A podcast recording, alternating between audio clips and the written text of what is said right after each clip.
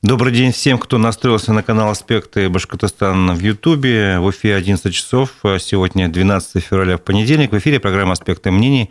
У микрофона Разиф Абдулин, моя собеседница Дилара Гундорова, руководитель автономной некоммерческой организации «Информационно-аналитический центр». Женщина, которая заявила, что готова составить конкуренцию Радио Хабирову на выборах главы Башкирии, создала проект «Народное правительство». Добрый день. Здравствуйте, Разив. Здравствуйте, аудитория «Аспекты». Напомню, что трансляция программы идет в прямом эфире в Ютубе. На канале «Аспекты Башкортостана» вы можете оставлять свои комментарии и вопросы. Мы их обязательно озвучим. Ставьте лайки, комментируйте. Еще раз напомню, делитесь ссылками на нашу программу. Подписывайтесь на канал. Если вы еще не подписаны, этим вы поддержите работу нашей редакции. Уже первые вопросы поступают, но мы попозже к ним обратимся. Как скажете. А сейчас все-таки я предлагаю начать э, с темы, которая сейчас, ну, на мой взгляд, главная в повестке башкирской. Напомню, последний раз вы были в студии 15 января. Да, прям как, вот, как скажем, вот, в разгар. Да, как раз за сутки до начала кульминации событий в Баймаке. Вот, за это время много чего произошло, что нуждается в осмыслении. И предлагаю, давайте попробуем вместе разобраться, Хорошо. что же произошло, каковы причины, каковы могут быть последствия. Вот начнем с вопроса, что же это было, на ваш взгляд? Есть разные версии. Вот на ваш взгляд, что произошло? Что ну, это было? Было, собственно, ровно то, о чем я уже и на своих телеграм-каналах и ВК высказывалась. Надо разделить процессы. Это два разных процесса. Первый – судебный процесс и, собственно, а, некое, скажем так, несостоявшееся, наверное, в укомплектованном виде протестное настроение. И все-таки я настаиваю на этом. А почему? Потому что, ну, ровно вот э, так совпало, что 15-го я была в эфире, и вот аккурат прям в это время время разворачивались события в Баймаке. И если кто смотрел этот эфир, можете пересмотреть, кстати. Вот я там вполне четко а, определяла вот этот момент в данный момент могут не понять вот эту красную черту. Одно дело на Куштау, когда ошибка, скажем, или не ошибка Хабирова, и вы с ней спорите, это было решение конкретного главы.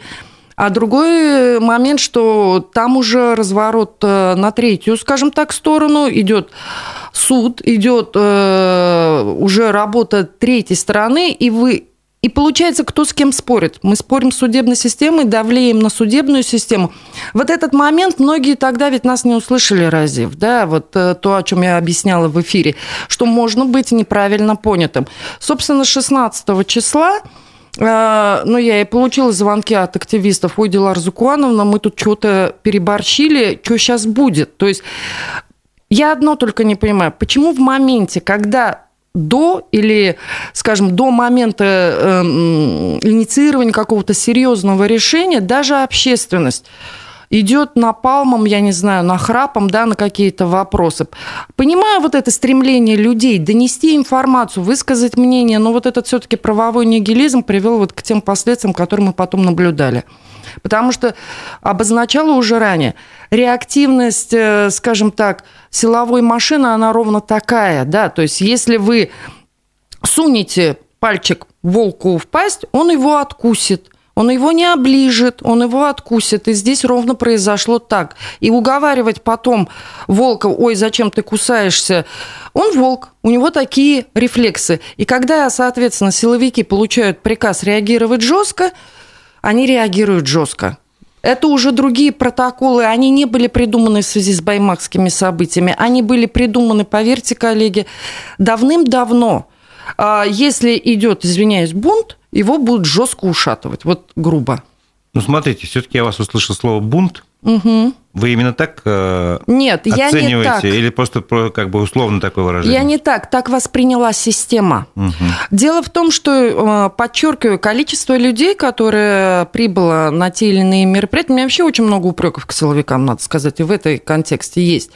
Это вообще всеобщий недогляд, всеобщая какая-то ну, я не знаю, непрофессиональность, наверное, в первую очередь. Многие, конечно, пытаются сейчас найти во всем этом какой-то скрытый смысл, какую-то спецоперацию. Нет. В первую очередь. А, есть такой критерий, так называемый 300 человек, после которого уходит сигнал в федеральный центр. Поэтому я и говорю, в оценках 11 числа было ли 300? Может быть, и не было. Ну, 15 уж точно было. А, я к чему? 11 сигнал не ушел в федеральный центр, не было команды, соответственно, после 11 числа жестко подавить э, любые протестные, ну, неизвестные на самом деле настроения, потому что в данном случае их не успевают идентифицировать. Э, ну, скажем так, силовикам не поступил приказ вот этого проявить внимание. И поэтому все, что мы увидели между 11 и 15, силовики начали резко понимать, что все-таки соберется больше, и 15-го. Собственно, и поэтому не были не подтянуты никакие ОМОНы. У меня претензии здесь силовикам. Вы прекрасно понимаете, собирается несколько тысяч человек. Вот я говорю, неважно, какие оценки, две или пять. Но даже при таких обстоятельствах вы обязаны охранять гражданское население, вы обязаны подогнать медицинскую помощь. Вдруг в толпе кому-то плохо станет. Вдруг произойдут какие-то я не знаю, даже мы сейчас не про диверсии, да, а именно бытовые какие-то э, истории. В конце концов, стояли морозы, обморожение там и так далее. Люди система сама, скажем так, обслуживания больших мероприятий, вот массового скопления людей с точки зрения Баймака оказалась не готова. И поэтому, собственно, что мы увидели 15 числа? А мы увидели два процесса. Первый, который, да, люди приехали поддержать Фаиля Алсынова, вот, который у нас включен в списке уже, кстати, накануне вот и был включен в списке. Нет, его 16 включили. Да, ну не факту. суть. Список экстремистов-террористов, мы должны это сказать. Да, и его включили э, или включали, пускай будет в процессе 15 числа, и люди стояли, да, оказать ему поддержку, но давайте так, 15 числа произошло еще кое-что, когда, ну давайте честно, Юмагулов залез на какую-то импровизированную горку. Ну, там из снега была гора, да. Не суть. Да, и да. он уже начал выдвигать политические требования. Вот в этот момент, вот эта точка невозврата, она была пройдена. То есть два признака. Массовость и, соответственно, выдвижение э, политических требований. Я поэтому провела достаточно экстренно потом вот это совещание народного правительства, потому что, ну, извиняюсь, даже нашкодивших детей, а вот я вот в этом моменте где-то к общественности вот так вот отнеслась, потому что не подумав не предсказав, вы ведете за собой людей, уважаемые общественники. Каждый э, из тех, кто там ехал, он все равно откликнулся на тот общественный призыв, и вы, по сути дела, не понесли за них ответственности, не посмотрев вперед. А как среагирует, извиняюсь, та сторона? она среагировала ровно так, как среагировала. И поэтому 15 числа мы получили два момента. Первый – это, собственно, поддержка процесса судебного, который я тоже, кстати, оцениваю как потенциально давление на судебную систему. Могло быть так оценено? Могло. Второй момент – это, собственно, несанкционированный митинг уже тогда, 15 ну, это связано как раз с этими требованиями политическими, да, в отставке Хабирова. Да. И логично, что 16-го активистов задержали. Тем более самое смешное, что я и говорю, если бы они мне сами не звонили, ой, мы нашалили, ой, мы там перегнули дела Разукуану, а что теперь делать-то? А зачем вы меня теперь это спрашиваете? Я, конечно, постаралась принять максимальные меры, чтобы... Но 17 число, извините, я уже остановить не могла. И 17 мы получили просто многотысячную. А вот как раз 15 после вот этого момента сигнал в центр ушел что у нас э, в Башкирии, соответственно, многотысячная толпа уже выдвигает, там ведь никто про суд уже даже не вспоминал в докладе, наверное, ну, может, упомянули там краем глаза, но э, доложили, что многотысячная толпа с политическими требованиями. Вот я практически уверен, скорее всего, в какой-то сводной справке силовиков оно именно так и было. Ну, Дальше... Подожди. Вернемся немножко к этим числам. 15, 16, 17. Да? 15 января ничто не мешало судье огласить приговор, и как бы вроде бы история бы на этом закончилась. Почему этого не было сделано, по-вашему? Я думаю, что банальный испуг. Потому что, ну давайте так, если Испугать я... все акции вот этой толпы? Нет, тут вообще все очень человеческое. Вы поймите правильно, судьи ведь они реально не, скажем так, неприкосновенны перед законом и принимают решения на свой, а, согласно своим суждениям. Вот так. И когда вы... Э, я об этом тоже предупреждала, и силовиков предупреждала. Вы женщину теперь берегите, она из Баймака. Она там живет. И если часть контингента, скажем, людей, народа, ее неправильно поймет, вы что с этим будете делать? Постоянно охранять, получается. Да, вы ее охранять будете, вы ее увезете, вы что с ней-то делать будете? Она не может принять объективное решение по условиях, когда она понимает, что она здесь останется жить. Причем неважно, какое решение. И логично я понимаю, что судья, которая которые также не предупредили, что соберется многотысячная толпа, э, которая точно так же, как человек, могла и не понимать э, оценку ситуации внешней, она же процесс ведет. У нее, возможно, были, не были задания, я сейчас даже не про это. Но она испугалась. И логично, когда вы на работе, и вы понимаете, что ваше рабочее решение уже повлияет на вашу личную жизнь, вы что делаете? Вы звоните начальству. Ну, решила посоветоваться. Да, вы звоните начальству, я абсолютно уверена, что она взяла паузу, а, и более того, что я думаю, что это и пауза-то была в процессе, да, а, при которой ей сказали, э, ну, давайте так, у Верховный, Верховный суд у нас же тоже недавно получил, как говорится, новую кандидатуру, которая тоже еще практически не приступила к должности, которая тоже растерялась. Вот представьте себе нового человека, занимающегося э, самое, наверное, высокое кресло в республике, потому что, ну, судебная власть, она по определению выше многих, да, Логично, что он делает? Он тоже звонит своим шефям. И вот это вот телефонные звонки обратные, и я не думаю, что в Москве прям все сидели и ждали звонка отсюда. Нет, это было рефлексивное решение перенести максимум на один день. Для чего? Для того, чтобы исправить первую ошибку, а именно ту самую – Обеспечить, наконец, присутствие станции скорой помощи, вот это силовой блок. Другой вопрос, скорая не приехала, а вот силовики приехали, был подтянут, насколько я в курсе, Рязанский ОМОН, да? Ну, я не знаю, Нет, не могу, нам... не имею информацию, не, не буду брать. Мне ребята сбрасывали онлайн все 17 число. Mm. Это Рязань. Это был местный ОМОН, и, насколько я понимаю, еще были подтянуты внешний рязанский контингент. Угу. И все-таки сейчас вот есть возможность, прошел месяц практически почти, а, появились, вот как вы говорите, разные объяснения, в том числе и конспирологические. Вот я назову разные версии. Первая, значит, ну, официальная версия, массовые беспорядки прошли потому что заведено дело о массовых беспорядках. Теперь это уже факт, потому да. что дело возбуждено, и беспорядки были. Давайте так, любое столкновение, это э, неважно, с каким исходом, это по определению беспорядок, и поэтому, да, здесь мы обязаны признать этот факт. Он Версия был. республиканского э, руководства – это было проявление экстремизма, национализма, с которым э, Ради Хабиров борется с самого начала присутствие в регионе. А это вот как раз реакция между 15 и 17 числом, то есть когда оттуда пошли звонки всем и вся, и мы знаем реакцию Пескова «внутреннее дело решай сам как хочешь», и объясни тоже Москве. В этом же, вот поймите правильно, в справке это что-то надо писать, и он точно так же пишет, ой, у меня там экстремисты. Это вот человеческий испуг Хабирова. Кстати, угу. самый, что ни на есть, который испугался двух вещей. Первое, как человек – а второе, за свой непрофессионализм, и вдруг это вот это то, что он долго прятал, что у нас в республике происходит, оно наконец-то выплыло наружу. И теперь ему надо было красиво оправдаться. Ну, давайте так, кураторам а, в администрации президента тоже вот этот башкирский сюрприз, и как идти к шефьям докладывать, как так мы его проспали, тоже. И вот это вот пошло, вот это вот замыливание. Ой, как бы спрятать вот эту всю историю. Ну, или как бы объяснить. Да. Хорошо, еще есть версии. Мы о них много просто рассуждали, поэтому я хочу, чтобы ваше мнение тоже прозвучало. А, есть версия такая, что а, есть некие борьба кланов, в которой Ради Хабиров какую-то часть занимает. Вот, его хотят просто выставить из республики, э, поэтому заведены уголовные дела разных э, его команды. И чтобы отвлечь внимание значит, от этой повестки коррупционной, надо переключиться на борьбу с экстремизмом. И была это создана специальная даже запланированная ловушка, скажем такая. Вы слишком вот хорошо думаете о Хабирове и об его интеллектуальных способностях, честно. Вот перебор.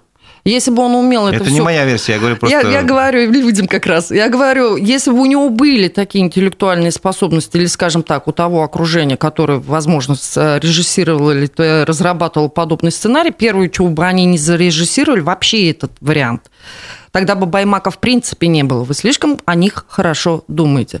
Но это не отметает того самого факта, в принципе, что у нас а, скажем, есть некая клановость, только не такая, как люди ее себе представляют. Мы, а, давайте так, есть власть, а вполне себе административная, которая имеет свои правила, там, я не знаю, борьбы за кресло, да. Есть над этой властью точнее так, параллельно существует с этой властью власть так называемая корпоративная. У нас ведь вообще вот эта вот э, история, я вот для примера вам люди один момент только продемонстрирую, смешной. Вы когда-нибудь себе представляете, вот если республику приравнять к заводу какому-нибудь большому, Ведь ни у кого на заводе не возникает, э, как выбирается начальник отдела, да, там, как выбирается, там, я не знаю, даже заместитель директора. И даже как выбирается директор, ни у кого не возникает вопросов. Он назначается. И только вот если сравнить с республикой, вы представьте себе, что вдруг коллектив начинает выбирать себе генерального директора. Мы понимаем, насколько э, подбор э, на должности да, осуществляется особенно высшие первые лица, осуществляется, скажем так, соизволение народа. Вот здесь вот, да, глупо звучит, особенно когда вот с заводом приводишь. Конечно, глупо. Кто назначает генерального директора завода? Собственники завода. И тогда возникает дурацкий вопрос, а кто собственники да, у нашей республики? Так э, ответ очень простой, не надо тут прям супер э, теорию заговоров. Корпоративные интересы. Мы все-таки богатая республика именно с представлением очень не маленьких бизнесов, я бы даже сказала в какой-то части транснациональных бизнесов. И все эти группировки, они известны. Логично, для того, чтобы их бизнес эффективно процветал на регионе, они хотят видеть, э, скажем так, внятную административную часть. Э, та, которая им потом, э, ну, хотя бы с ними будет разговаривать или слышать их. Какие это группировки? Их у нас немного. Это, я так называю, ресурсники, вот по нефть, газ, да, а, а, причем их можно различить, потому что газовики отдельно у нас вот так исторически сложилось, вот это, как я говорю, мафия Газпрома, да, и есть у нас э, Сечин, да, говорим прямо, есть Сечин, причем он укрепляется сейчас тем, что э, присутствием э, Россети, вот это вот слияние ФСК Россети, оно все-таки в составе, скажем так, аффилированная группа, да, с, с Роснефтью. Третья группа – аграрии. Как ни странно, у нас очень серьезный агропромышленный комплекс с очень серьезными интересами. Здесь есть очень серьезное влияние и даже от этого сектора. А отдельная вот эта рудная база, да, вот все, что мы называем УГМК холдинг. Это просто вот отдельный мир. И вот таких э, групп мы, ну, наверное, все назвала. Может быть, кого-то забыла. Ну, вот, скажем, такие, конечно, продажников я пока не называю, типа Wildberries у нас здесь, конечно, пока влияния не имеет, да. Но основные вот эти... Есть группа еще... Группа влияния, скажем Группа так, да? влияния. И самая большая, кстати, которая обычно была нейтральна в субъекте, но при этом всегда присутствовала в контуре власти. Это э, Ростех. Угу. Это Ростех со своим, вот это вот оборонка, все, что мы называем оборонка, но у нас, давайте так, у нас всегда был, например, контуре Муртазы Губайдуловича, потом уже, да, Пуставгаров, да, который вот, э, как человек, который когда-то возглавлявший УМПУ, он просто, скажем так, определял промышленную политику субъекта. Ну хорошо, и, ну, конечно, вы как бы свое видение ситуации внутри республики охарактеризовали. Я же говорил немножко о другом, о том, что э, согласно одной из версий есть такая российское разделение кланов, есть силовики, условно говоря, спецслужбы, есть силовики там армейские. И вот как раз э, Ради Хабиров относится к армейским. По одной из версий, это Максим Шевченко у нас в эфире. Ну, давайте Такую тогда прямо высказал. говорить. То есть тут как раз нету никаких промышленных корпоративных интересов, есть Нет, другие ошибка. интересы. Я прекрасно понимаю, о чем идет речь. Речь идет о том, что э, Ради Фаритович, как выходец, скажем так, из Красногорска, получивший да. свое усиление через Мособласть, Воробьева, и то, что Воробьев, я не помню, в какой связи конкретно родственный, по-моему, то ли племянник, то ли женат на племяннице Шойгу, э, имеет родственную, ну, такую, Такая скажем... Есть, афи... как бы, теория а... двух рукопожатий, условно да, говоря. имеет вот эту аффилированную связь э, с Министерством обороны, да, это есть. Ну, да, Именно так у нас, э, скажем так, если у вас, вот я говорю, теория звонка, да, то есть когда проблема возникает, вы кому звоните? Ну, Первое, там можно начальству доложить, а еще ведь можно уважаемому старшему по должности, который может врубиться перед начальством, да, и здесь эта тема есть, да. Хабиров апеллирует, э, скажем, неким связям не только к администрации президента, но и Мособласти, э, Министерства обороны. Шойгу, насколько в курсе, не в курсе, это уже другой вопрос. Ну, по крайней но... мере, даже вот его политика по созданию вот этих добровольных отрядов ну, о многом говорит. Видимо, там тоже какие-то должны быть связи. Именно так это все и было. То есть не сомневайтесь, да, есть востребованные темы, которые, ну, как в той карточной игре, да, то есть э, козырь СВО кроет многие, скажем, огрехи, даже если они проявляются. Это на сегодняшний день, увы, так, и в этой административной, вот этой смешанной паучьей банке, да, это вот эта вот карточная игра, она буквально имеет значение. Вот то, что говорил Шевченко о другой силе, это вот как раз я, насколько поняла, Сечин и компания, да, да, да, да она тоже имеет место быть. Она имеет место быть, но я почему называю вот эти пять группировок? Вы куда с чем заводевали?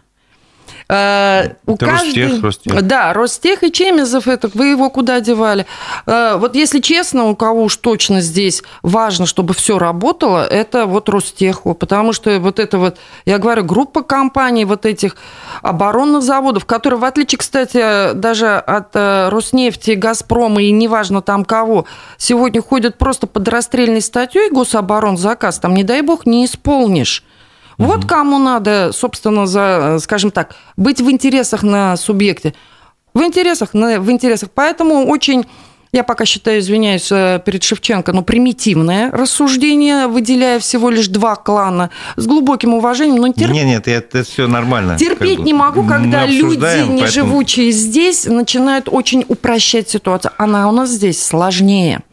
Вот это я четко хочу. И поэтому, когда эти кланы, почему я их четко называю, начинают между собой объединяться, они ведь могут и перессориться. Ну, давайте так, Сечин является Роснефть неким таким покровителем а, нашего субъекта? Да, да, конечно, является. Исторически так сложилось, объясню почему та социальная база, вот эти дворцы, вот этот хоккейный клуб Салават Юлаев, вот этот дворец нефтяников и прочее, прочее. Ведь в свое время а, собственно, Башнефть обеспечивал. Почему а, не боялись строить вот такие дорогостоящие э, сооружения? Башнефть брала их на обслуживание.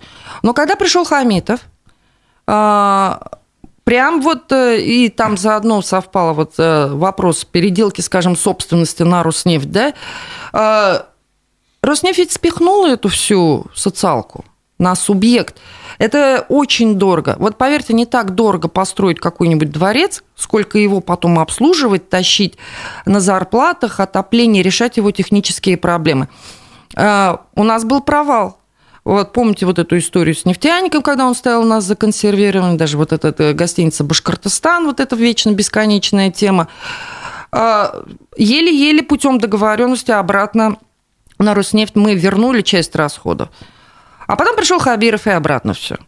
И вот это вот вечный э, момент переговоров все-таки кто будет обслуживать социалку? Ну, давайте так, с приходом Хабирова у нас, например, и, скажем так, и Ростех, УМПО спихнула практически всю свою социалку, вот э, Гастеллы и так далее, а, ДК машиностроителей ушло. Все это, да, было под очень благовидным а, предлогом избавления от непрофильных активов, вроде как городу нужны эти активы. Да нет, не то, что они не нужны. Не, ну вы говорите обслуживать. Расходы, расходы, да. И получается, наши, э, скажем так, богатые компании тупенько спихнули на нас вот э, социально-расходную часть. При этом вот э, кто об этом знает? Ну, я знаю, да, еще, может, пару человек об этом догадываются, но все ведь понимают, что там будет все равно присутствовать, я не знаю, в ДК УМПО, все равно он будет УМПО. И э, вот эти коллективы творческие, социальные, там же это же очень большая история. Но мы далеко отошли от баймакских угу. событий. Я хочу немножко подытожить. Я правильно понимаю вас, что вы считаете, что причиной этих событий был такой, скажем, недогляд всеобщий именно во внутренней политике, если я не ошибаюсь. В первую очередь. Но вы всегда говорили, что э, любая э, не знаю, любое действие там, или бездействие должно иметь фамилию. Вы можете назвать фамилию человека, который, скажем, не доглядел?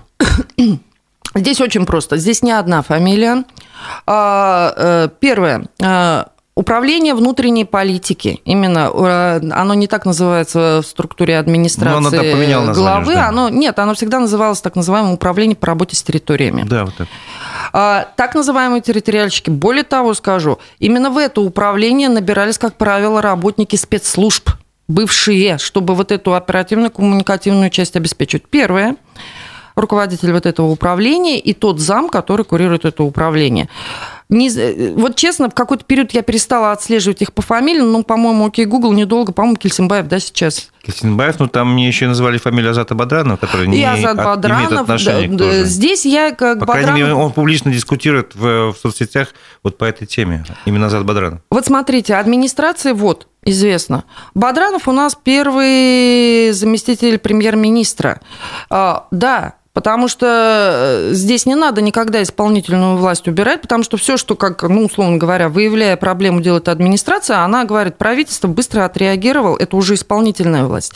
И вот здесь вторые, э, ну, это Назаров сам, в первую очередь, потому что премьер-министр перераспределяет полномочия и ответственность за тот или иной сектор.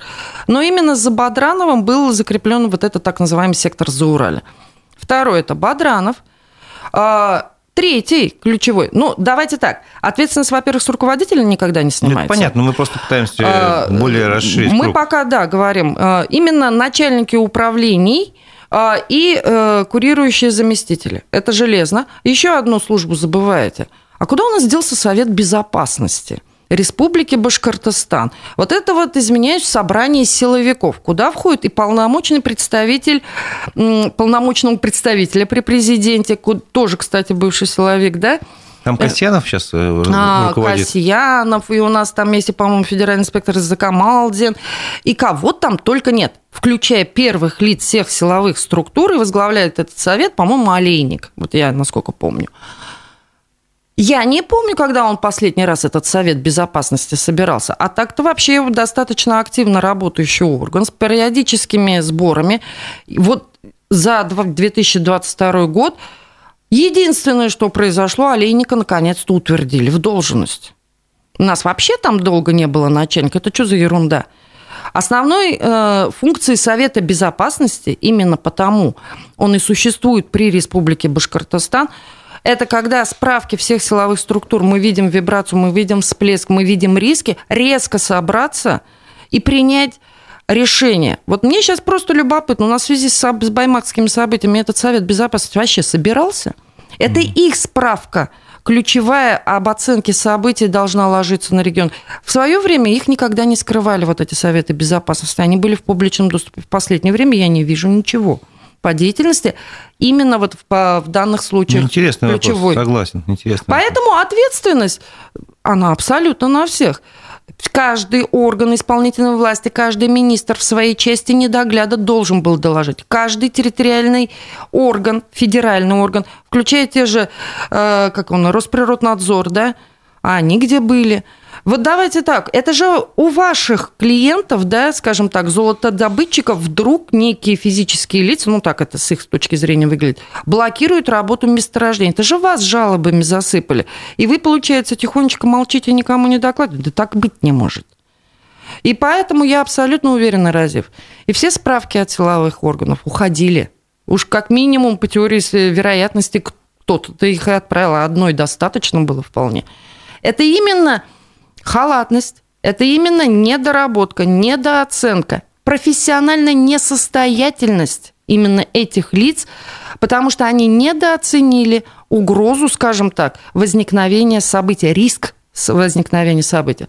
Сейчас по факту именно ведь, еще раз говорю, то, что реагирование будет таким, для меня вполне ожиданно. Эти протоколы отработки по массовым беспорядкам, а именно так была дана оценка, так, собственно, глава и подтвердил с этим экстремизмом, да, а, то, что силовики будут работать жестко, да, будут работать жестко. Плюс совпадение событий, предвыборная кампания и так далее, и так ну, далее. Надо как бы утихомирить ситуацию. Смотрите, вот э, ваш прогноз, вот сейчас, по последним данным, около 60 человек, э, у них уголовное преследование грозит им, и примерно 200 человек административное правонарушение.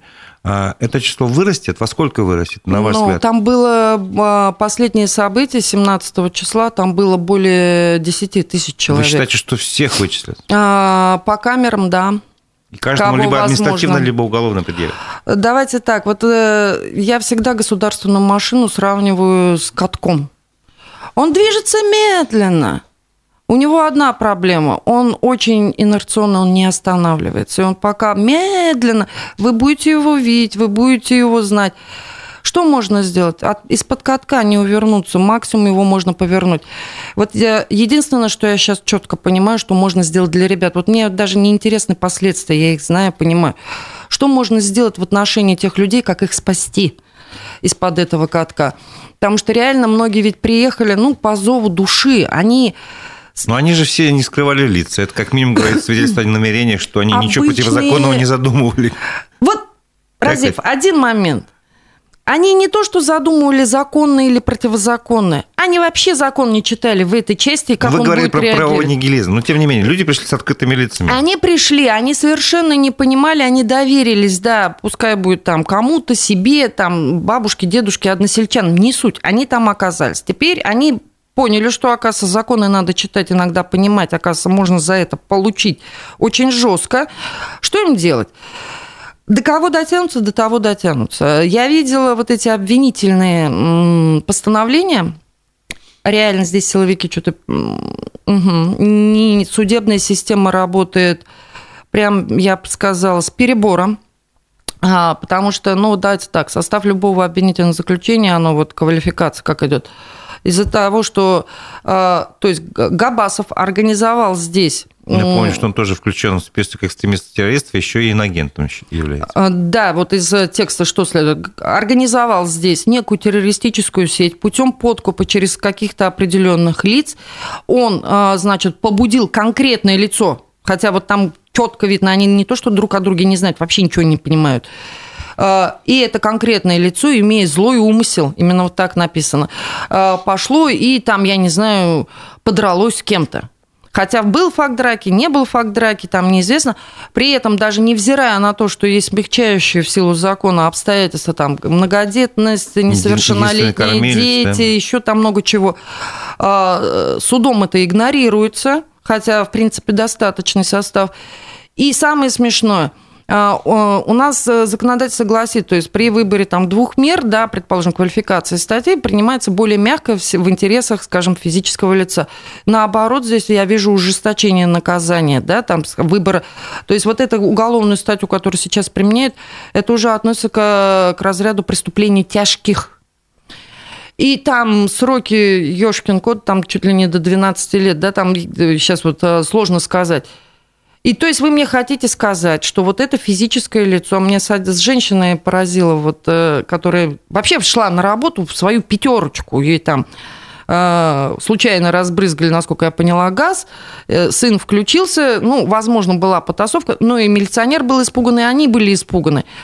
Но по факту Ей вменяют связь с Габасовым, что она прям чуть ли не целенаправленно организовала этот беспорядок. И применили самую жесткую меру, да, задержание. Единственное по срокам, что я смотрю, меня прямо в ее особенно приговоре э, обращаю внимание, 17 марта у нее срок ареста.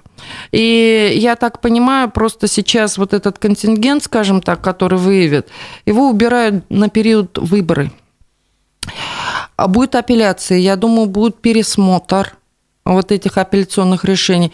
Единственное, пока вот э, пытаюсь понять логику, зачем вообще системе так жестко квалифицировать эти дела.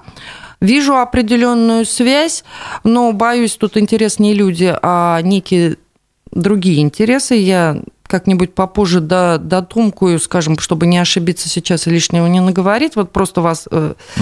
Но могу точно сказать, что возникают основания, так скажем, в случае, в общем, если будут даны оценки действия вот этих вот лиц, которые принимали решение о реагировании на беспорядки, вот, ну, помните, я давала запрос, да, об оценке действий властей, и если к ним будет все-таки применена какая-нибудь мера, вот что их действия признают не Э, несоответствующими, да, то есть э, реакция, вот я про что говорю, то тогда можно будет пересмотреть эту уголовную статью, потому что в случае, если скажем так, э, в рамках уголовного процесса будет осуждено лицо, которое принимало решение или давало указания, то и, соответственно, решение можно будет пересмотреть по вновь открывшимся обстоятельствам.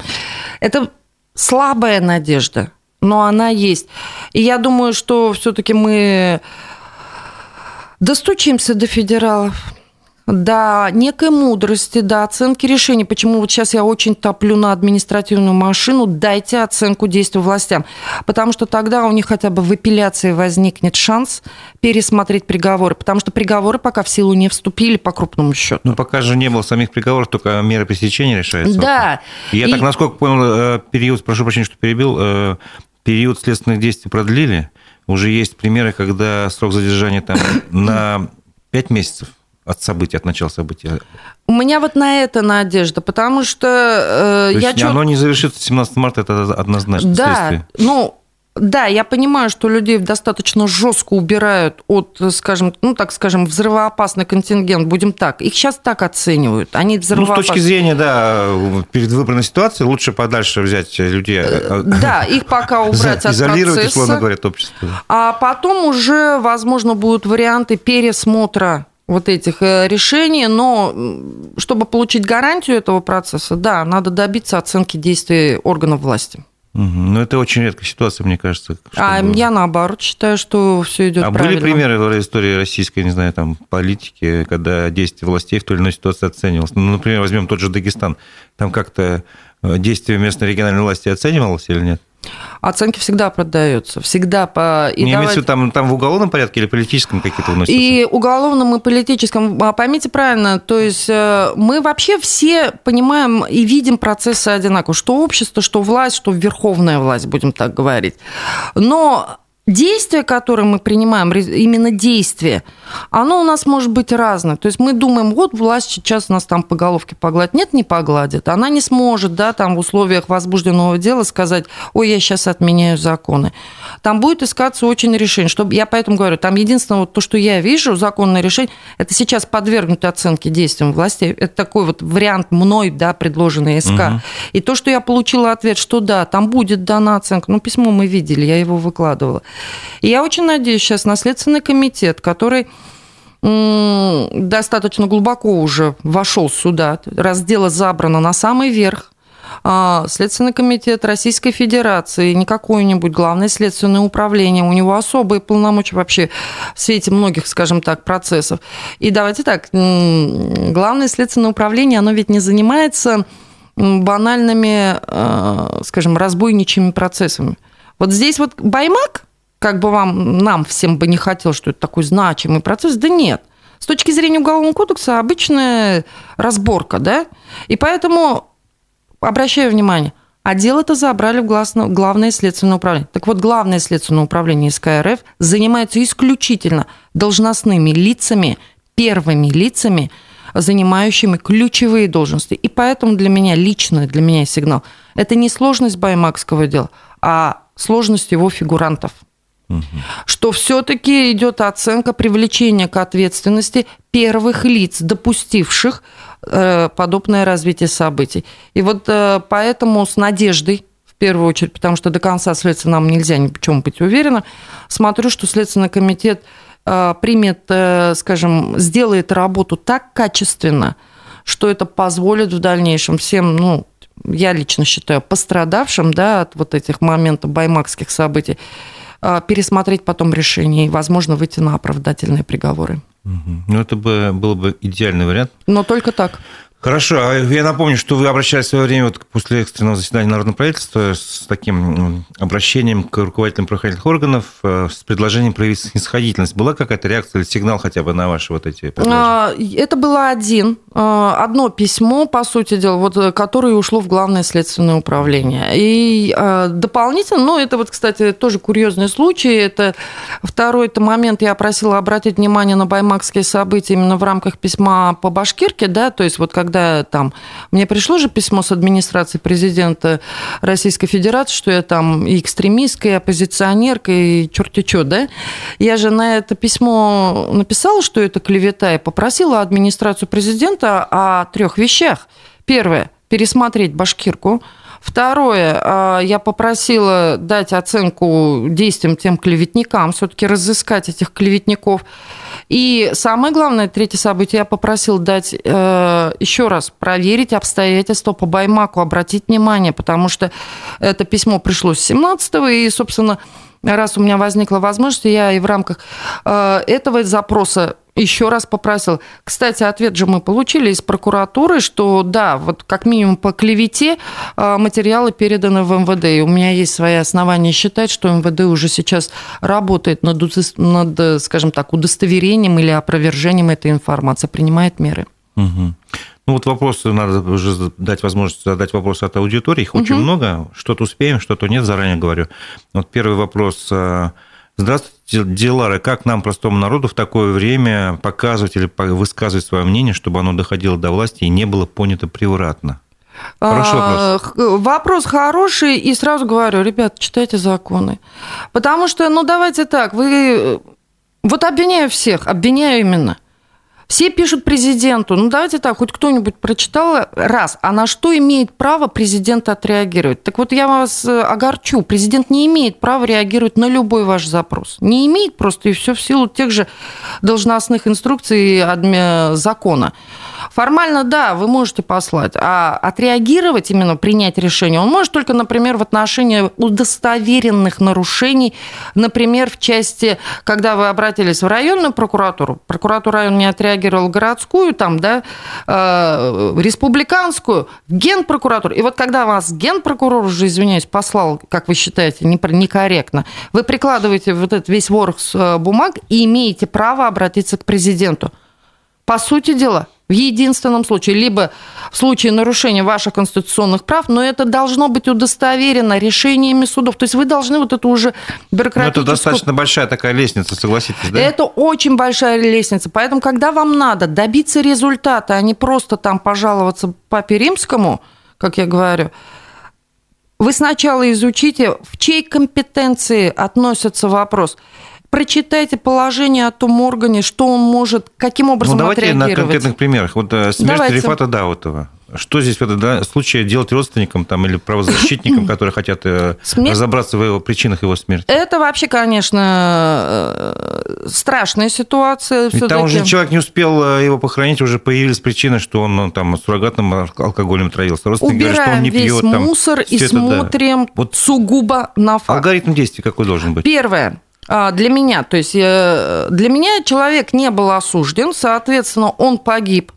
неизвестной смертью в неизвестном месте при странных обстоятельствах.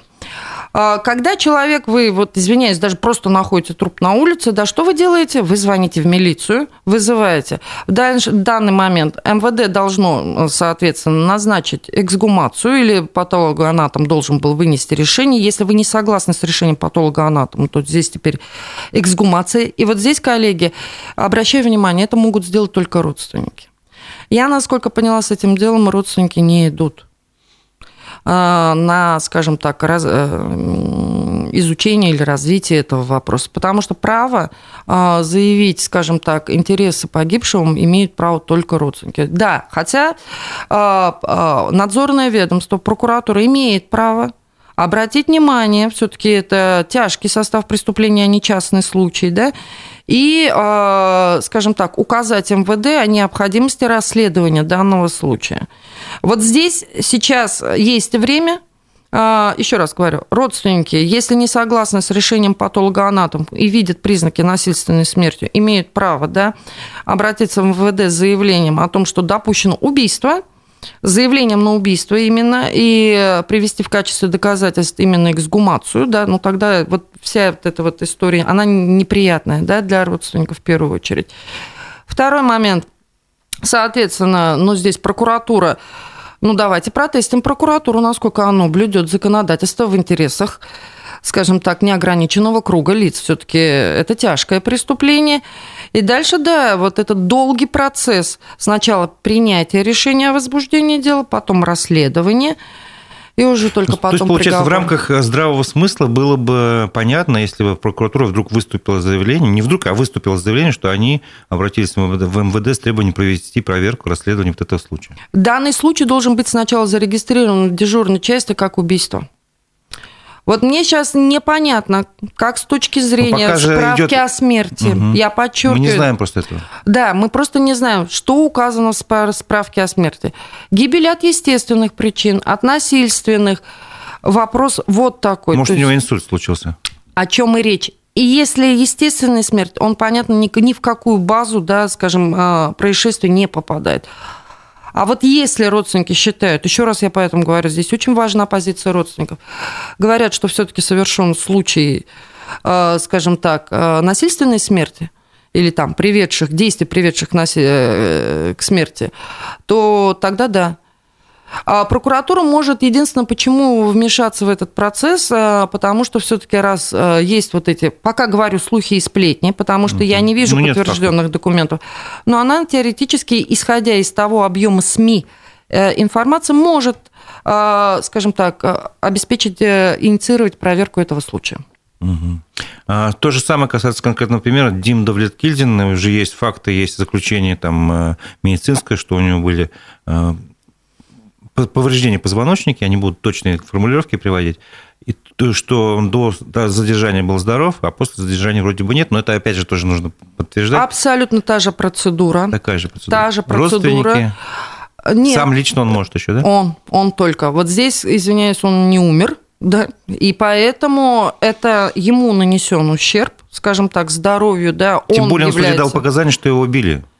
Все. Требуя допуск к телефону, это его свидетельское показание уже. А здесь особенно. единственный нюанс. Если он показывает, что его били силовики, то в отношении силовиков а, у нас есть несколько органов, которые имеют, скажем, право и допуск да, работать, когда обвиняется э, работник силовых структур. Это может быть у э, Федеральной службы безопасности, это может быть и само МВД, у них есть управление собственной безопасности, которое инициирует подобные дела. И опять же, прокуратуру тоже никто не отнял. И даже Следственный комитет. Вот здесь э, веер принятия решений больше. Э, Давлеткильдину придется самому принять решение, но надо внимательно изучить полномочия тех или иных органов, потому что там и составы разные рассматриваются. Потому что у любого преступления есть понятие умысел. Вот здесь, условно говоря, будет воспринято как самооборону. Ну, понимаете, там вариации там очень много. Там разное может быть объяснение ситуации. Ну, в общем, примерно вы подсказали, что действовать. То есть людям нужно изучать закон, как минимум, понимать, кто за что отвечает, и в этой ситуации, возможно, предпринимать уже действия с помощью именно знания Грамотные правовых, юристы рядом должны быть, механизмов. да. Вопрос следующий от аудитории. Алсынов выйдет на свободу? Если уйдет на сделку со следствием, если ему эту сделку предложат, только в этом случае, и если ему удастся в апелляции разбить аргументы, которые привели к приговору. А, вижу я уязвимость дела? Я вижу. Я знаю, как рассыпать дело ну, в какой-то части, скажем так. А, это работа. Успевают ее сделать адвокаты – мы частично проговорили, но мне кажется, не успеют. Там э, есть определенный специфический нюанс. Работаю правоохранительных органов. Вот сейчас вот реально состязание.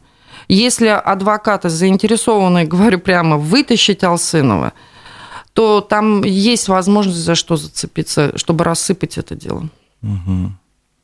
Но либо, если они не успевают с доказательной базы к апелляции, соответственно, а, у него, пока приговор не вступил в силу, есть э, всегда возможность уйти на сделку со следствием для смягчения приговора.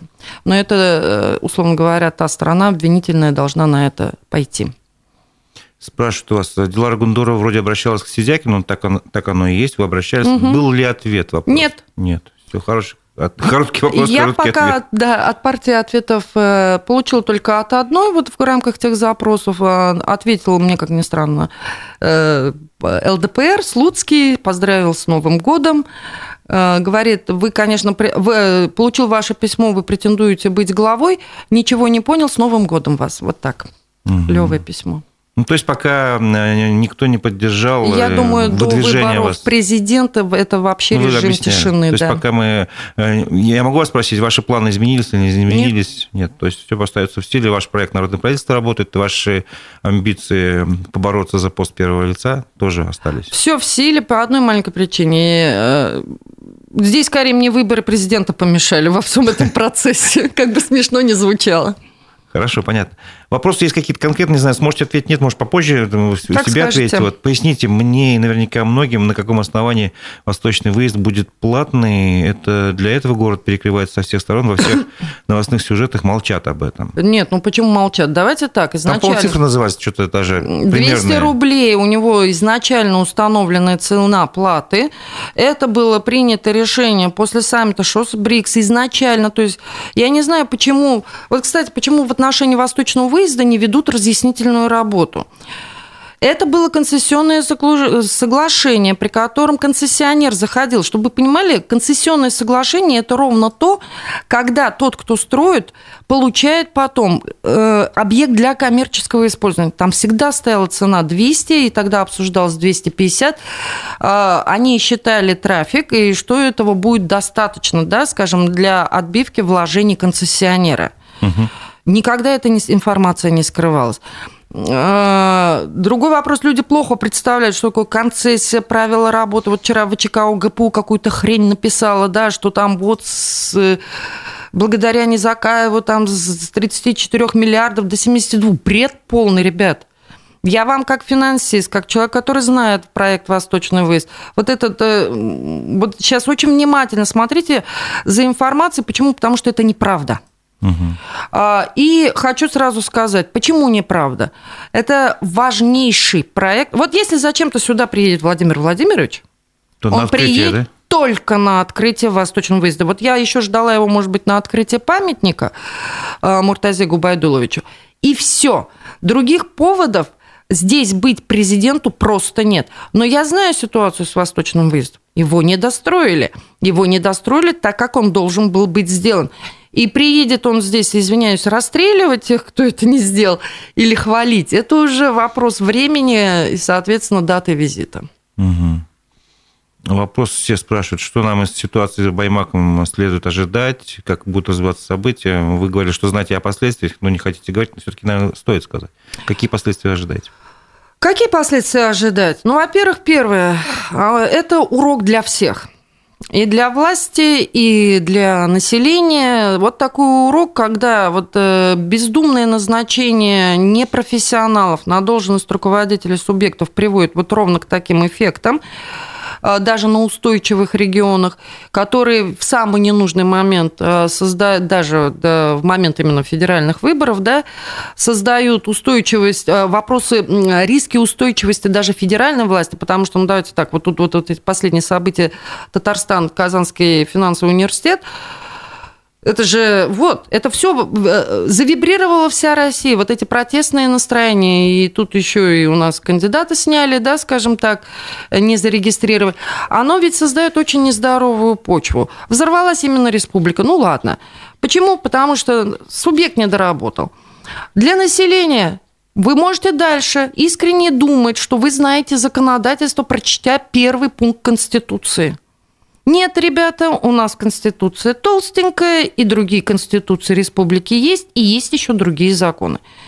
Пока вы не будете понимать в момент принятия того или иного решения, какие моменты вы можете нарушить, изучать, изучить вопрос, вы будете нарушать просто от своего незнания. Я четко хочу, чтобы, принимая решение, участвовать в массовых митингах, массовых сходах, как у нас популярно вот еще вот эта вот тема есть. Вы четко понимали, на основании чего идете, а то мне с пены у рта начинают доказывать. Я прочел.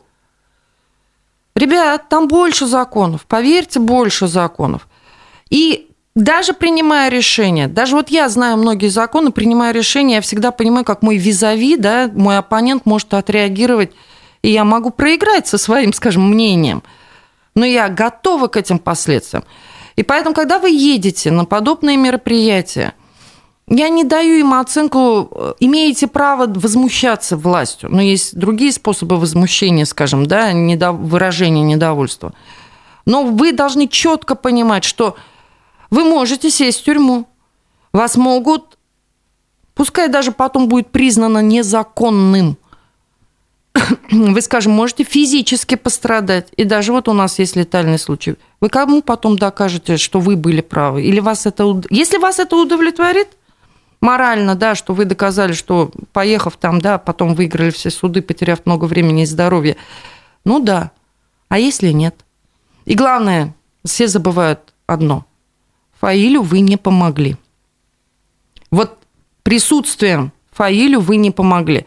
Это скорее сейчас весь баймакский инцидент э, дает сигнал в целом здоровья нашей политической системе Российской Федерации.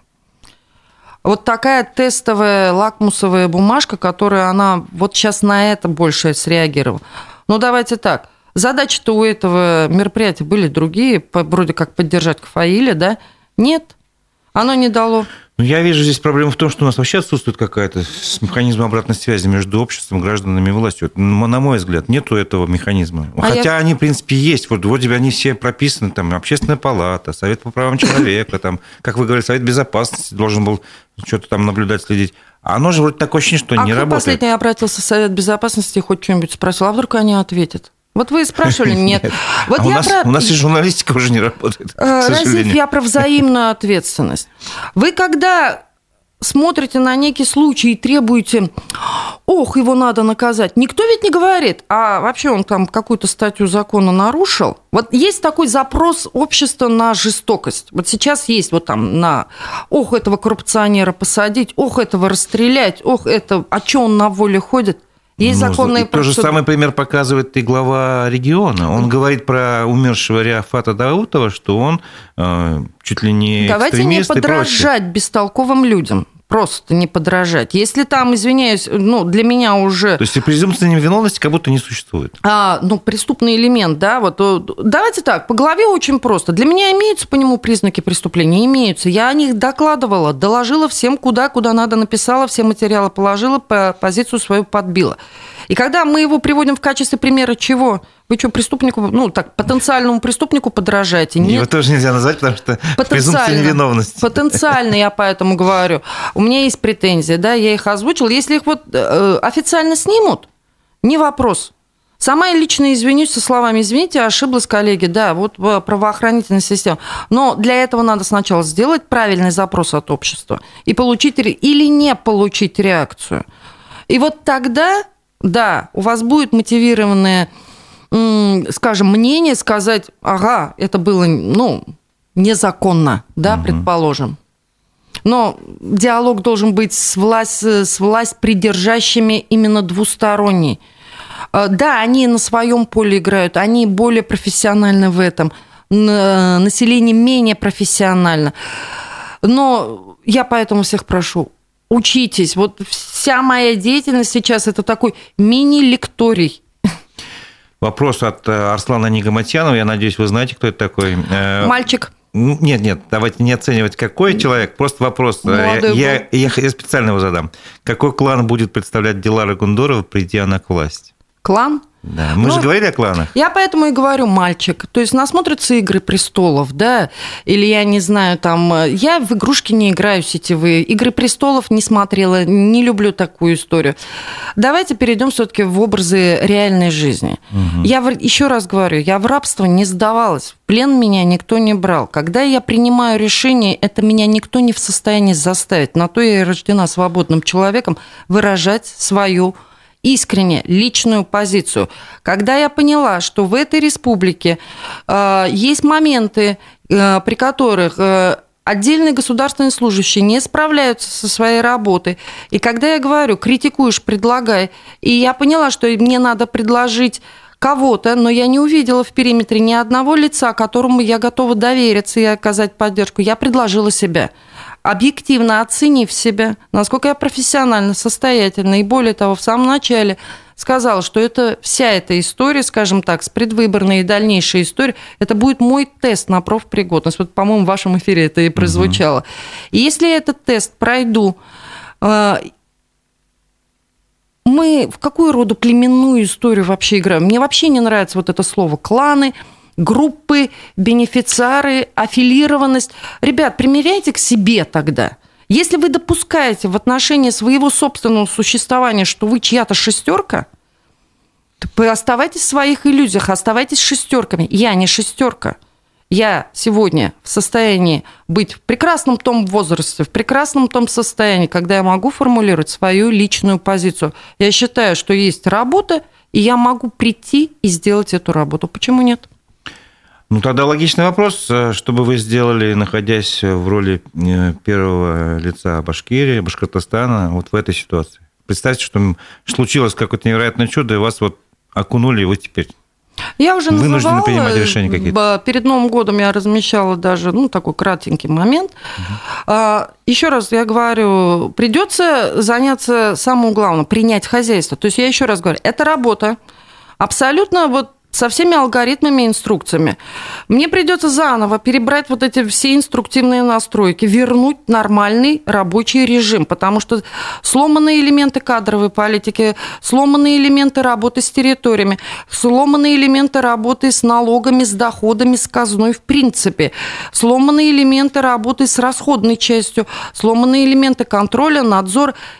Собрать инструкции, собрать экономику, собрать кадры, и только потом уже, исходя из понимания, э, вынося, скажем, каждый элемент на обсуждение общественности более-менее, э, мы должны выстроить все-таки, чего мы хотим.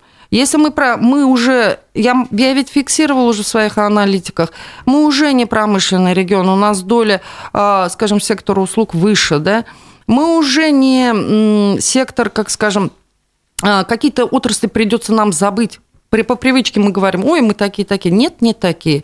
У нас вот сейчас серьезные экологические проблемы. Нам придется туда скажем так, обратить внимание уже даже не столько за добычей природных ресурсов, сколько уже за восстановлением экосистем. У нас очень серьезные проблемы с падением доходной базы каждого жителя. У нас диспропорции в экономике. У нас либо есть очень обеспеченные, э, а в подавляющем мы просто нищие.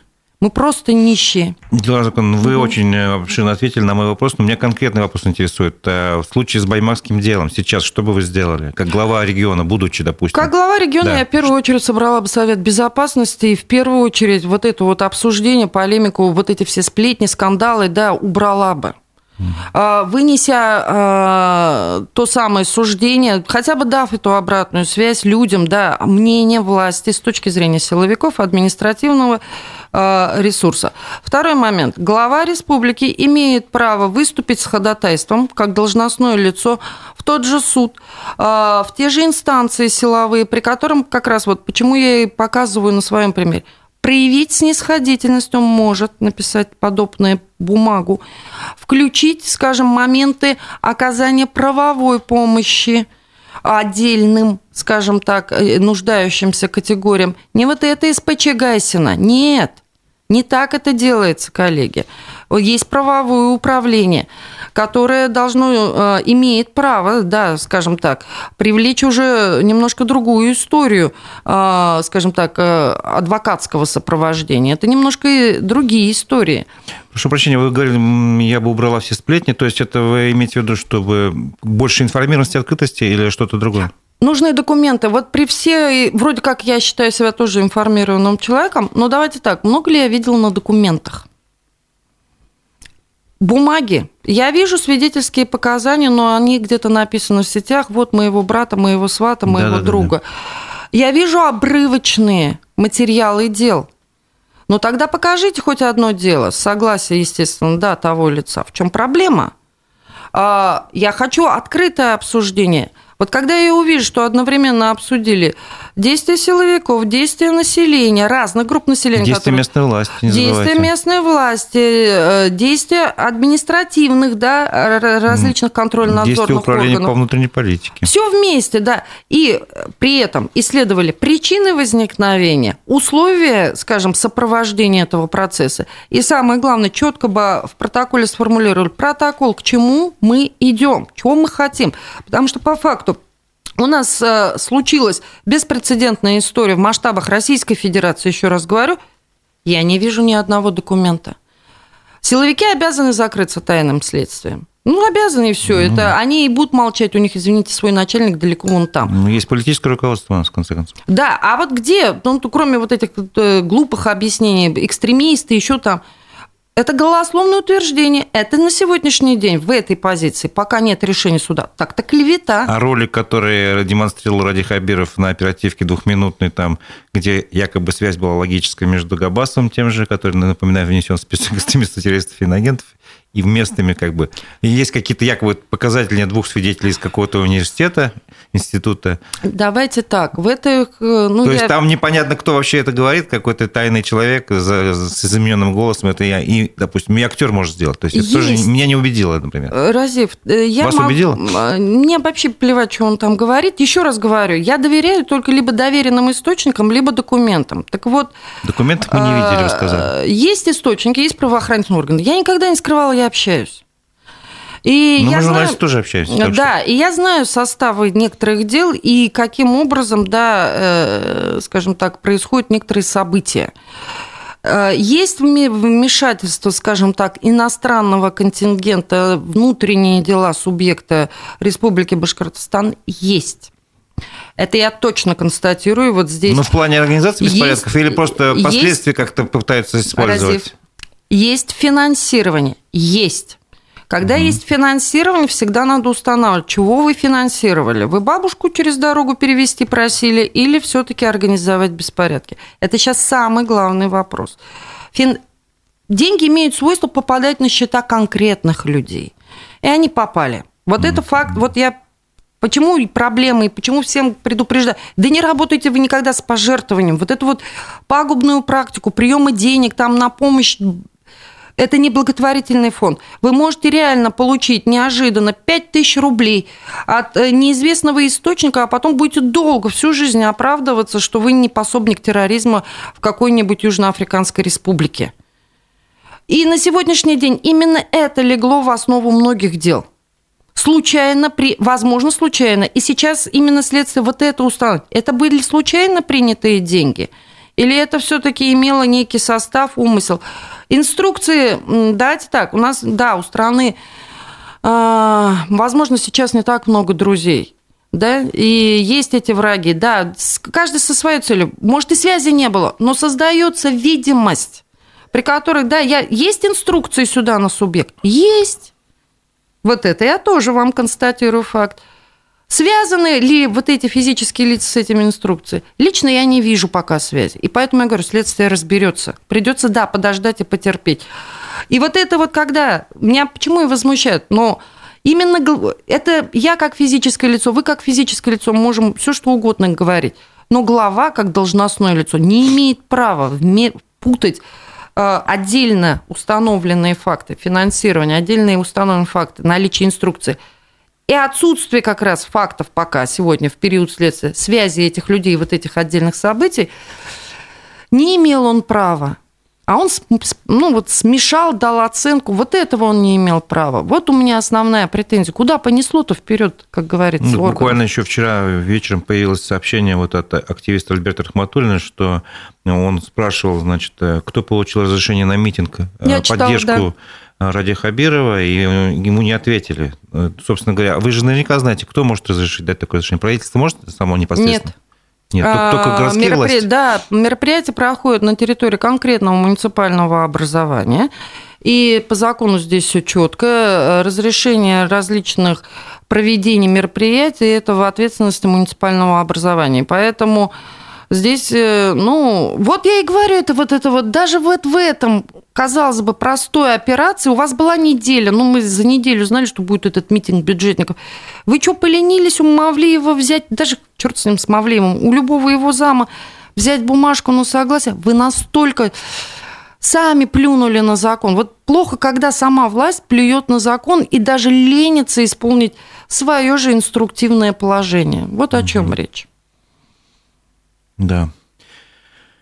Ну, у нас время, к сожалению, уже завершается. Есть еще один вопрос, который лично я хотел бы вам задать э, по поводу сейчас э, Уфа, город снежный. Мы все ходим по городу, мы все жители этого города. И сейчас такая, знаете, на мой взгляд, перекладывается одной из больной головы на здоровую. Происходит ситуация, когда э, городские власти заявляют, что территории дворов, тротуаров, значит, придомовые территории должны убирать управляющие компании. Это все, как бы, видимо, в городских каких-то регламентирующих документах установлено. Нет. Но по факту, а, насколько я знаю, все вот эти земли, они принадлежат городу, то есть юридически ответственность за их состояние, на мой взгляд, должна лежать на городских властях, а не на каких-то там управляющих компаниях, которые еще имеют тяжелое состояние финансовое к тому же. Я бы сказала, вот. и то неправда, и это а неправда. Вот, да, вот, вот объясните ситуацию для простых горожан. Кто должен убирать? Как простой вопрос. Угу. Дворы и тротуары. А, как территорию общего пользования, а именно такая именно сегодня история в большинстве случаев, в большинстве, но не везде, а, территория общего пользования находится в сфере ответственности муниципального образования. Ну, то есть городская власть, город. А, да, объясняю почему. Сами они шли на это, не выделяя состав придомовых территорий как территории дома, иначе да, она становилась собственность. Собственность не отдавали. И второй момент, там еще ведь у нас перепутаны сейчас вот эти башкирские дворики, программы и программы ППМ и благоустройства дворов, так это вообще тоже входит в, в эту, скажем, пограничную область. И там есть еще один момент. Большинство у нас э, многоквартирных домов построено в рамках КЖС, комплекс комплексной жилищной застройки. До тех пор, пока квартал КЖС не сдан, ответственность за него несет целиком застройщик. И вот это, кстати, тоже все за него забывают вот этот момент. И обслуживание территории, пока до конца КЖС не сдан, должен вести застройщик вообще. Я поэтому говорю, в большинстве, а так как у нас вот в основном это многоквартирки, это все-таки новые кварталы, это застройщики, управляющие компании. А, управляющие компании получают, и здесь и они тоже почему должны. Вот если бы они не получали вот этого замещения, да, смотрите, управляющая компания, заходя на дом, регистрируется в администрации, и протоколы обязательно подлежат регистрации э, в Государственном комитете Республики Башкортостан по жилищно-строительному надзору. У него поэтому как бы два хозяина. И плата, собственно, как коммунальная плата, и в том числе на благоустройство территории, поступает ведь а, в составе платежки мы ее платим. Но тогда управляющая компания, если бы этих денег не брала, то она бы и, и не убирала бы, да? Но они берут эти деньги. И поэтому вот эта вот бесконечная история бардака, что есть управляющая компания, кто есть... Ну, давайте так, в свое время никто не хотел заниматься проблемой управляющих компаний, все смотрели только как на насос, вот таких халявных денег от платежей коммунальных услуг. Мы сейчас почему имеем такие высокие платы, в том числе? Да потому что мы в связи с этим бестолковым ведением хозяйства именно со стороны муниципалитетов получили накопившиеся задолженности, э, ранее не исполнявшиеся управляющими компаниями, там, сетевиками, неважно. И мы сейчас компенсируем вот эти долги, дабы хоть выйти на какой-то ноль. Э, пока УФУ никто не посчитал. С мелкими городами там ситуация попроще, но с другой стороны как правило, единообразие несоблюдения законодательства. Что должна сделать муниципаль... муниципальная власть, чтобы, в конце концов, люди ходили не по снежной каше, а нормально, по чистой В первую дороге? очередь принять э, мэра, который соображает в своем хозяйстве, потому что никто не даст поручение заместителю, и, соответственно, он не будет мести. Мало дать поручение, но от того, что Мавлеев топает ножкой и там их наказывает, ну и что? Нет, у него предложение последнее было по четвергам, пятницам глав районов с лопатами, чтобы они убирали. Ну, мне кажется, какое-то неграмотное Это решение. издевательство. Вы платите людям высокую зарплату. Вы госслужащим, вот, вот э, я бы, честно говоря, на месте муниципальных служащих сейчас бы просто вот трудинспекцию вытащила бы, да, и предъявила. Смотри, них, вот да. у нас должностные инструкции, где написано, что мы должны с лопатой. Вы тогда не нанимайте их если вам они нужны с лопатами. У вас куча незанятых вакансий дворников, и, и наш век, Дворников извиняюсь... 50% нехватка, до последней да черт бы с ним. Техники, какие к черту лопаты? Я вообще не понимаю. Мы три раза покупали технику всей Республикой Башкортостан. Ни одному муниципалитету не было дано столько техники, сколько городу Уфа. Вы ее куда девали? Где техника? А, где солярка на эту технику? Почему она жжет ее по осени, прогоняя, вот у меня, вот э, я как-то поймала у себя вот эту картину, говорю, что жжешь? Он говорит, солярку выжигаю, у меня на этот год надо ее сжечь. Вот и вся история. Кто это понимает? Ровно те люди, хозяйственники. Ну, вы когда вот, э, по-моему, э, Хусаинов последний понимал, да, что такое городское хозяйство. Ну, когда вы убрали последних хозяйственников со всех, вот, извиняюсь, даже заместителей – в городе Уфа, ну, э, да хоть угодно, сколько мэр топай. Там никто не соображает в коммунальном хозяйстве. Вот и все. Вы знаете, прошу прощения, что я делаю какое-то отступление. Вот был у нас э, один из экспертов, он не помню, в эфире или за кадром сказал, что у нас такое ощущение складывается, что в России вот в кадровой политике происходит какая-то обратная селекция, то есть на высшие посты выдвигаются как раз не самые компетентные представители, а самые слабые, но по другим каким-то, видим, признакам. И не, происходит ну результат то, что происходит. Возможно, вот, вот то, что вы говорили о том недогляде, как раз и есть признак вот этой обратной кадровой селекции. Разив, это вот старый, старый прикол про госслужащих. Устраиваясь на государственную службу, у тебя есть два способа хорошо исполнить контракт, зная, что ты все равно будешь находиться под тотальным контролем. Первое, либо украсть много денег, да, а потом тебе хватит на адвокатов. Второй момент, либо иметь административные связи, да, чтобы отмазаться, там, будем так говорить, от силовиков. А есть третий момент, хорошо сделать свою работу. Что проще? Ну, не знаю, мне проще сделать свою работу. Ну, это не избавит... Это мой выбор, это... если бы я оказался Разив, в такой ситуации. анекдот в чем? Это вас не избавит ни от развития первого и второго варианта. Тогда есть... не знаю. Потому что, э, ну, так устроена система, что она все равно придет вас проверять, и не дай бог, даже вы, когда хорошо сделали свою работу, она вас все равно будет тащить, возможно, вам все равно потребуется адвокат.